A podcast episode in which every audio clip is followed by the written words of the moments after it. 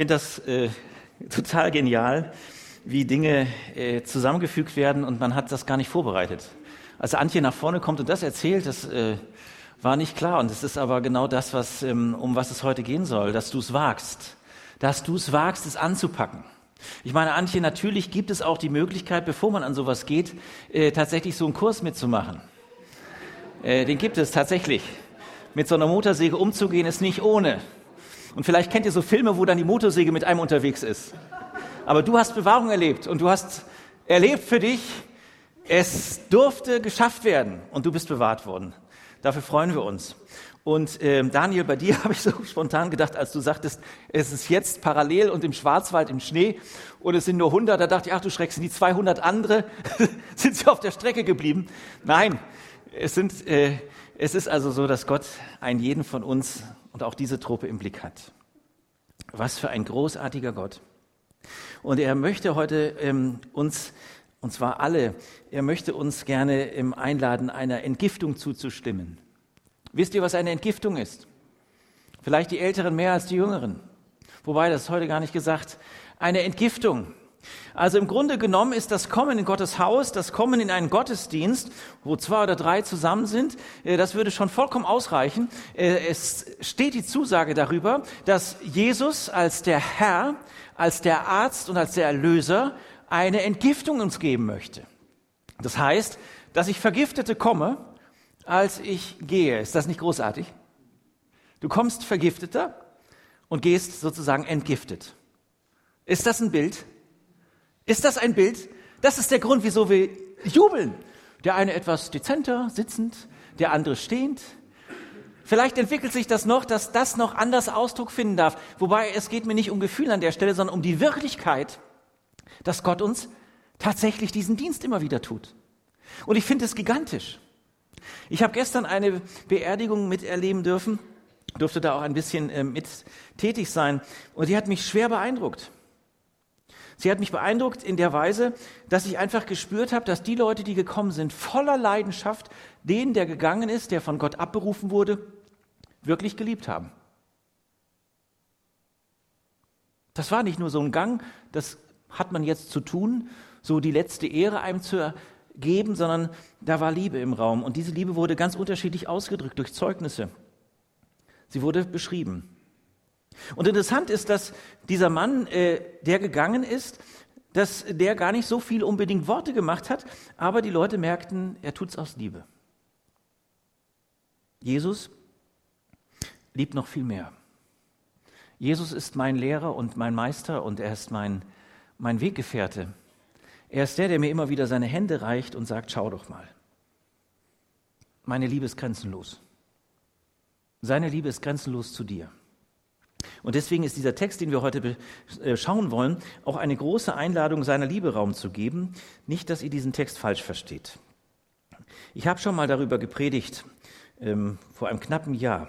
Aber er ist mir wieder ganz stark aufs Herz gelegt worden und deswegen erlaube ich mir erneut über diesen Text zu sprechen. Zu sprechen. Matthäus 21, die Verse 12 bis 17. Jesus reinigt den Tempel.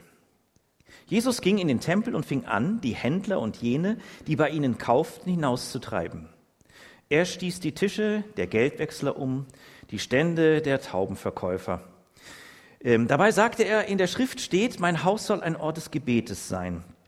Aber ihr habt eine Räuberhöhle daraus gemacht. Blinde und Gelähmte kamen zu ihm und er heilte sie im Tempel. Die obersten Priester und die Schriftgelehrten sahen diese Wunder und hörten, wie die kleinen Kinder im Tempel riefen, Lobt Gott für den Sohn Davids. Das erregte ihren Unwillen und sie fragten Jesus, Hörst du, was die Kinder da rufen? Jesus erwiderte, Ja. Habt ihr noch nie in der Schrift gelesen? Dort steht geschrieben, Kinder und Säuglinge hast du gelehrt, dich zu loben. Dann ließ er sie stehen und kehrte nach Bethanien zurück, wo er die Nacht verbrachte. Ich wünsche uns, dass wir Gott zu uns sprechen lassen, allein in diesem wunderbaren Bild, dass Menschen plötzlich einen Zugang bekommen zu Gottes Liebe, zu Gottes Gegenwart noch stärker, als sie es bis dahin erlebt haben, dass Kinder jubeln, dass Kinder hüpfen, dass Kinder sich wohlfühlen und Gott die Ehre geben. Manchmal gar nicht so unbedingt intellektuell abgerufen, sondern einfach von dem, dass Gott es ihnen ins Herz legt. Kinder können wunderbare Komplimente machen. Ist euch das schon mal aufgefallen? So direkt. So direkt ins Herz.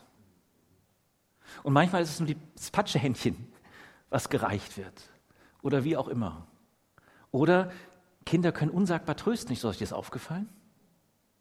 Aber Kinder bleiben auch immer Kinder, die unsagbar angewiesen sind darauf, dass man ihnen immer wieder das aus dem Weg räumt und darauf achtet, dass es aus dem Weg geräumt bleibt, worüber sie stolpern oder abgehalten werden können. Auch wir dürfen uns Kinder Gottes nennen. Du bist ein Kind Gottes. Nicht nur ein Gedanke, du bist mehr als ein Gedanke. Du bist Realität. In deinem Aussehen, in deinem Atmen, in deinem Unterwegssein. Und du bist eingeladen zu kommen und eine neue, entgiftete Anbetung und Hingabe anzunehmen. Ich wünsche uns das als Gemeinde. Ich wünsche uns das für mich persönlich. Ich wünsche mir das, dass das einfach so fließt, weil Gottes Geist es schenkt. Eine neue Leichtigkeit. Eine Freude darüber, dass man überhaupt zusammenkommt. Dass wir Räumlichkeiten haben. Und dass Gott uns gut tut.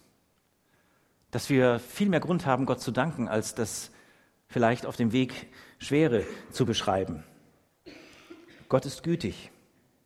Und wenn Jesus das tut und wenn Jesus hier auch aufräumt, und Aufräumen ist ja so eine Sache, jeder hat ja eine ganz unterschiedliche Zugehensweise auf das Aufräumen. Können wir mal so eine kleine Abfrage, ich wage das mal zu tun. Wer räumt denn von euch gerne auf? Mal ganz ehrlich. Ja, und jetzt möchte ich gerne mal die sehen, die nicht gerne aufräumen. Danke für die Ehrlichkeit, manche haben sich enthalten. Die kennen das sowohl als das auch.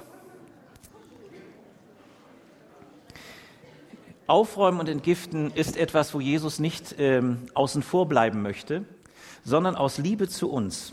Aus Liebe zu den damaligen Menschen ist er unterwegs. Er ist nämlich gestern, heute und morgen derselbe. In keinem anderen ist das Heil. Er ist gestern genau derselbe wie heute und morgen. Er ist darin klar und eindeutig. Und er sagt sich, und er hat seinen Auftrag vom Vater verstanden, aus Liebe zum Vater, aus, aus dem Hören zum Vater, dass es wichtig ist, dass immer wieder aufgeräumt wird. Ich habe natürlich mich gefragt, was haben wir eigentlich noch mit dem alten Tempel zu tun? Was haben wir damit zu tun? Wir bringen doch nicht in irgendeiner Weise ein Huhn oder lassen es uns vorne anbieten und kaufen es für viel zu viel Geld. Nein, äh, das ist wahr. Äh, das ist nicht unsere Situation. Und doch, und doch glaube ich, dass diese Geschichte, so wie sie damals stattgefunden hat, auch uns heute etwas zu sagen hat, eine Einladung auszusprechen, möchte ich wagen. In Galater 2 steht äh, ganz interessant etwas, ähm, was ich mal kurz lesen möchte und einfließen lassen möchte. Ähm, da sagt ein ähm, Nachfolger Jesu, der Apostel Paulus, ich lebe doch nicht mehr ich, sondern Christus lebt in mir. Denn was ich jetzt im irdischen lebe, das lebe ich im Glauben des Sohnes Gottes, der mich geliebt und sich selbst für mich dahingegeben hat. Ich werfe also diese Gnade Gottes nicht weg. Ich lasse sie nicht billig werden. Wenn wir doch das aufnehmen, dass unsere Lebenszeit eine begrenzte Zeit ist und dass unsere Lebenszeit kostbar ist und dass, weil unsere Lebenszeit kostbar ist und Gott etwas mit uns wirklich Gutes vorhat, ist es, glaube ich, an der Zeit, dass jeder für sich und ich auch für mich wieder neu sage, Herr, wo in meinem Leben gilt es aufzuräumen? Denn wir wissen aus dem ersten Korintherbrief, dass unser Leib ein Tempel des Heiligen Geistes ist. So steht es in 1. Korinther 6. Da steht, dass wir ein Tempel des Heiligen Geistes sind. Also Tempel in Kleinform, du und ich. Und der ist Gott nicht egal. Also die Frage heute Morgen, für uns, für dich und mich ist, was wäre das, wenn Gott, wenn Jesus dir diesen Dienst tut und dir sagt, was auch umgeschmissen werden darf und was endlich in eine Endgültigkeit des Vergangenen ähm, stehen soll. Also wo soll etwas genommen werden von ihm, umgeschmissen werden, was wirklich dran ist, wo du aber mit deinem Herzen dran hängst. Die damalige Truppe hing an dem Dienst in den Vorhöfen des Tempels, nämlich groß Geld zu machen, Profit zu erzielen, Gewinnorientiertheit. Bis dahin, dass sie Kredit vergeben haben. Und damit eröffnete sich eine Abhängigkeit. Ich habe dir geholfen, du hilfst mir, eine Hand wäscht die andere. Kennt ihr das? Da wurde viel umgesetzt. Da wurde, es, äh, da wurde eine große Vernetzung angestrebt, eine immer größer werdende Vernetzung zu den Großhändlern. Denn die Großhändler waren wichtig. Sie waren wichtig und man musste Kontakt mit ihnen halten, denn der Kurs war entscheidend, um weiter zu beeinflussen. Hochinteressant, was damals da abging. Das heißt, es hat sich um die Menschen etwas bemüht, eine Macht, in dem Fall das Geld und das Verdienen, was das Herz zugemacht hat für die Wirklichkeit der Gemeinde Jesu, und zwar der befreiten Gemeinde Jesu. Nun muss das heute nicht unbedingt das Geld sein. Ähm, aber vielleicht ist es etwas anderes. Darf ich dir diese Frage stellen? Ich habe sie mir auch gestellt und stellen lassen. Gibt es etwas, was mich so in eine Abhängigkeit führt oder geführt hat, dass ich für Gottes Reden gar nicht mehr offen bin? Daniel, du hast das so beschrieben, dass du nicht wusstest, was auf dich zukommt und dass da schon eine gewisse Aufregung war und du hast allein in dem Vorbereiten gemerkt, was da jetzt dann abgehen wird. Es geht nämlich Körper, Seele, Geist, alles an, wenn Gott hineinwirkt. Und du hast erlebt auf dieser Reise, die du unternommen hast, dass du an deine Grenzen auch gestoßen bist, aber dafür die Grenzen Gottes sich eröffnet haben für dich ganz neu. Genau das bietet Jesus hier an.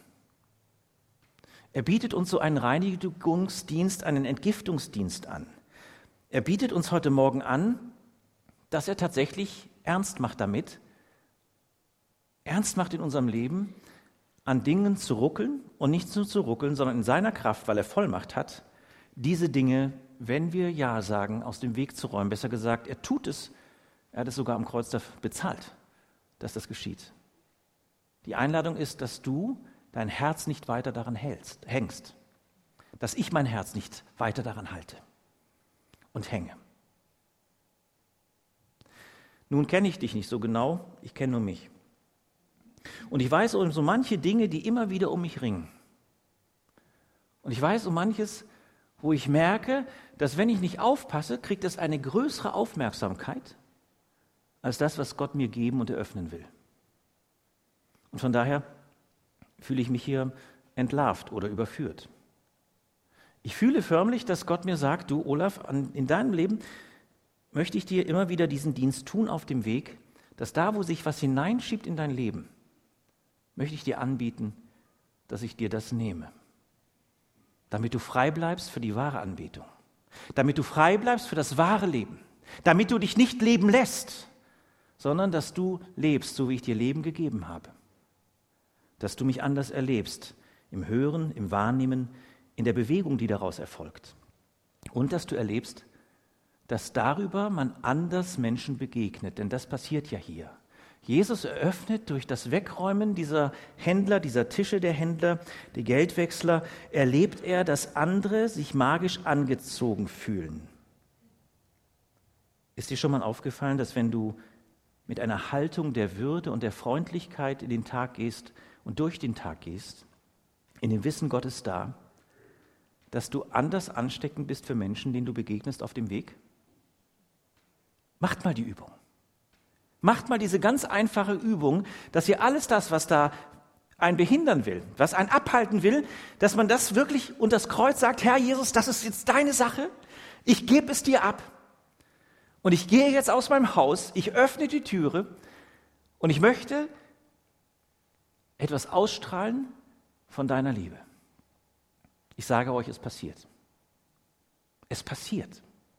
Ihr seid anders unterwegs. Ihr seht Dinge anders, ihr nehmt Dinge anders wahr.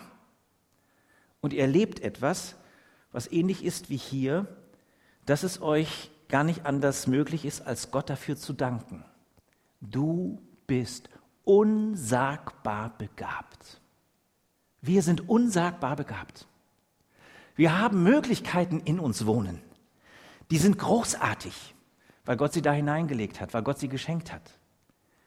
Und die dürfen und sollen noch ganz anders zur Entfaltung kommen. Stellt euch vor, jeder von uns, ein Lichtträger in der Stadt und in den Städten ringsherum. Überall. Das wird etwas auswerfen. Das wird etwas eröffnen. Das wird etwas erbringen, und zwar Folgendes. Erstens, Jesus ist der, der die Vollmachtsfrage ganz und gar behält in meinem Leben, in allen Bereichen. Jesus behält die Vollmacht in allen Bereichen, in dem, was ich schaue, in dem, was ich tue, in dem, was ich in meinen Körper hineinlasse, in dem, was aus meinem Körper kommt. Er behält die Vollmacht über mein Leben. Und damit gehöre ich nicht mehr mir selbst und bin doch ganz in mir selbst, weil Gott mich zu so einer Persönlichkeit reifen lassen möchte.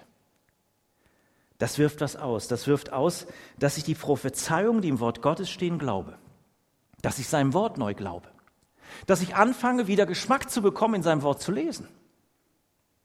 Ich stelle jetzt nicht die Frage. Aber ich weiß, dass Leute, nicht wenige, die Bibel komplett eigentlich unter der Woche irgendwo liegen haben. Wort Gottes pur für dich. Wo du ringst, wo du betest, wo du fragst und wo du sagst, wie lange soll ich das noch aushalten? Aber die Bibel, das Wort Gottes, nicht aufgeschlagen wird. Versteht es nicht als Gesetzestext. Versteht es als mutmachen, lebendiges Wort für dich und für mich. Die Prophezeiung und das, was Gott zugesagt hat in seinem Wort, dass es Gültigkeit behält. Und dass das es ermöglicht, dass ich eine andere Willkommenskultur in mir wachsen lasse. Ich bin willkommen und halte mich offen für Menschen, die kommen. Menschen wollen kommen. Ich bin davon überzeugt. Aber sie werden nicht kommen, wenn meine Vorstellungen unter meinen Konditionen die Vorgaben eröffnen, ob ein Mensch kommen kann oder nicht. Das sollte ich Jesus überlassen, wer kommt. Das darf ich Jesus überlassen, wer kommt. Ich darf eins. Ich darf sagen, ich möchte gerne auch in mir eine Willkommenskultur wachsen lassen, die dem anderen ermöglicht zu kommen, aufmerksam zu werden, dass es da eine Gruppe, dass es da viele Gruppen von Christinnen und Christen gibt in Nordrhein-Westfalen, im Ruhrgebiet, die sagen, du bist willkommen. Und wir tun das total auf dem Boden geerdet. Gemeinde Jesu ist nicht eine abgehobene Schar von fröhlichen Engelchen. Und ich sehe in die Gesichter und weiß, ihr gebt mir recht. Sondern Gemeinde Jesu ist ganz und gar in dieser Zeit, in dieser Welt unterwegs mit beiden Füßen auf dem Boden und manchmal mit den Knien auf dem Boden. Mit allen Realitäten hat sie zu kämpfen. Und wem sage ich es? Ich sehe es euch ja ab und spüre es euch ab und von manchen weiß ich es und von mir selbst auch. Aber eins wissen wir. Der, der uns frei gemacht hat, Jesus Christus. Der, der sein Mandat über uns hält und der sagt, ich halte hoch, dass die Entgiftung für dich Gültigkeit hat. Die Entgiftung gegen Schuld, Entgiftung gegen Scheitern, gegen Abhängigkeiten. Das halte ich hoch über deinem Leben. Ich bitte dich nur, dass du sie annimmst und behältst. Ich bitte dich, dass du darin unterwegs bist, nicht in deiner Kraft, sondern in meiner Kraft. Und ich bitte dich, dass du Großzügigkeit lebst. Was meint ihr? Mit welchem Menschen ist man lieber unterwegs? Mit einem großzügigen Menschen oder mit einem egoistischen und auf sich bezogenen Menschen? Muss ich gar nicht abfragen. Ihr gebt sofort die Antwort, ich sehe es. Großzügigkeit. Lasst uns großzügig sein. Lasst uns auch da großzügig sein, wo einer im Moment noch total schräg unterwegs ist. Und wenn ich das bin, vielen Dank. Ich bleibe angewiesen, dass ihr großzügig sind, seid mir gegenüber. Gott sagt in seiner Liebe, in seiner Klarheit zu uns, ich möchte gerne, dass da, wo Gemeinde Jesu sich trifft, dass da, wo der Leib Christi zusammenkommt, da darf es großzügig umgehen im Miteinander. Und da darf Befreiung ausgesprochen werden. Und da hat der Jubel Platz. Und da hat die Möglichkeit Platz, und das dürfen wir nicht hinunterfallen lassen, dass Menschen auf dem Weg heil werden, in ihrer Seele, in ihrem Denken, in ihrem Fühlen. Ich habe neulich eine nette Geschichte gelesen, die fand ich ganz großartig. Und die Überschrift war, leben wir von Ostern her. Folgende Situation wird beschrieben. Es steht eine kleine Truppe zusammen, so wie wir das ja auch manchmal leben, dass man so mit ein paar Leuten zusammensteht nach dem Gottesdienst, sich unterhält. Und da kommt eine Person und alle wissen im Kreis, jetzt wird's dunkel. Sie war dafür bekannt, diese Person, dass sie eigentlich immer mürrisch, immer irgendwie die, den, das, das Haar in der Suppe suchend äh, unterwegs war und sie kam schon so auf die Gruppe zu und man wusste, ja gut, wir wissen sie ja zu nehmen. Wir wissen sie ja zu nehmen. Aber dann geschah es. Ein ganz altes Mütterchen, weit über 90, lief auf diese Person zu, umarmte sie schreckerfüllt und sagte, was ist geschehen? Ist Jesus tot? Ist Jesus tot? Und die Frau war so, also die Person, kann genauso Mann sein, vergesst das Geschlecht an der Stelle, war so aufgeweckt plötzlich. Natürlich nicht. Und sie konnten plötzlich ein unsagbar nach vorne gutes Gespräch führen. Darf Gott an unserem Charakter, an unserer Haltung arbeiten? Darf er uns neue Worte in unseren Kopf, in unser Herz legen? Darf es eine neue Sprache werden oder muss es immer die alte bleiben? Die alte Leier? Gemeinde trifft sich, um zu sagen, wir wollen die neuen Worte, die frischen Worte Gottes entgegennehmen. Und das ist für mich die Einladung, die in, dieser, in diesem Beispiel der Tempelreinigung zum Ausdruck kommt. Gebt dem Raum. Wagt es. Und seid bereit, das an euch geschehen zu lassen. Im Konkreten, ist die Einladung ausgesprochen, dass jeder für sich fragt, Gott fragt, Herr, wo darf ich an der Stelle einen neuen Weg gehen? Eine neue Sprache lernen? Einen neuen Blick geschenkt bekommen? Dass mein Blick ein anderer wird, dass ich den anderen nicht unter meinen Vorgaben sehe, sondern unter deinen. Und dann werden wir erleben, dann werden wir erleben, dass die Schrift wahr ist und dass Menschen auf dem Weg heil werden. Hier und da darf das auch sofort passieren. Ja, dieses Wunder geschieht. Aber die meisten Menschen, Gott sei es gedankt, werden auf dem Weg heil. Und diesem Heil wollen wir weiter Raum geben. Jesus macht gesund. Jesus macht frei. Jesus schenkt uns den Atem, den wir brauchen. Amen.